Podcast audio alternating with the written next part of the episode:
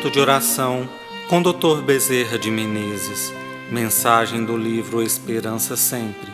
Psicofonia recebida pela médium Shirlene Soares Campos no Núcleo Servos Maria de Nazaré. Interpretada por Ronaldo Ferreira. Música executada pelo violonista Ranieri Guimarães.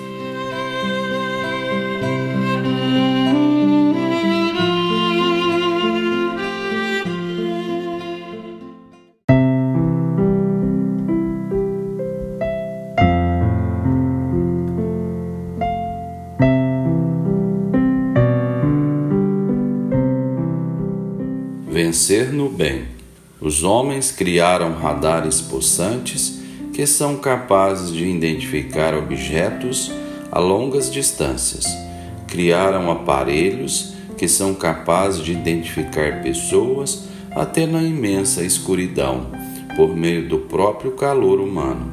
Percebe-se que o ser humano realiza muito esforço para impulsionar os avanços tecnológicos.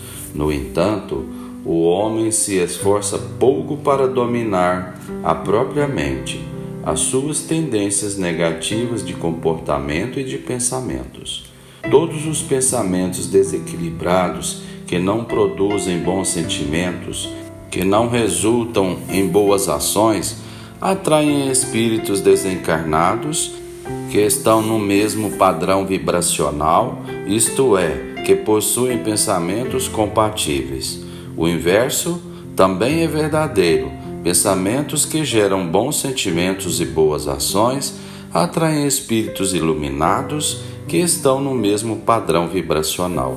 No entanto, se vibrações pesadas, negativas, de ódio, de revolta, de insatisfação forem emitidas ao nosso redor, ou direcionadas diretamente para nós, absorver essas energias negativas dependerá somente de nós.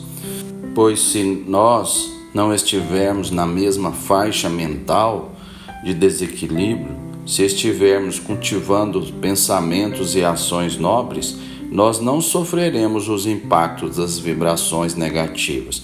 Por isso, é muito importante abrirmos as portas da nossa alma para todos os sentimentos e ações nobres e fechar os nossos pensamentos para tudo que possa ser destrutivo. Porque se nós estivermos em sintonia com o bem maior, se formos pessoas de bem, isto é, se estivermos agindo de acordo com a ética moral, se formos honestos e íntegros, não sofreremos os efeitos de vibrações negativas emitidas por encarnados ou desencarnados. Portanto, para nos tornarmos uma pessoa de bem, não basta nos rotularmos de cristãos dedicados e agirmos de forma diferente, porque os espíritos que andam em torno de nós, na erraticidade, vão perceber as nossas ações, os nossos compromissos que assumimos e não cumprimos as promessas de renovação que fizemos e que deixamos de realizar. As muitas vezes que nos descuidamos da seara para servir às coisas mais ínfimas da terra. Tudo isso pesa, meus filhos. Ninguém é injustiçado.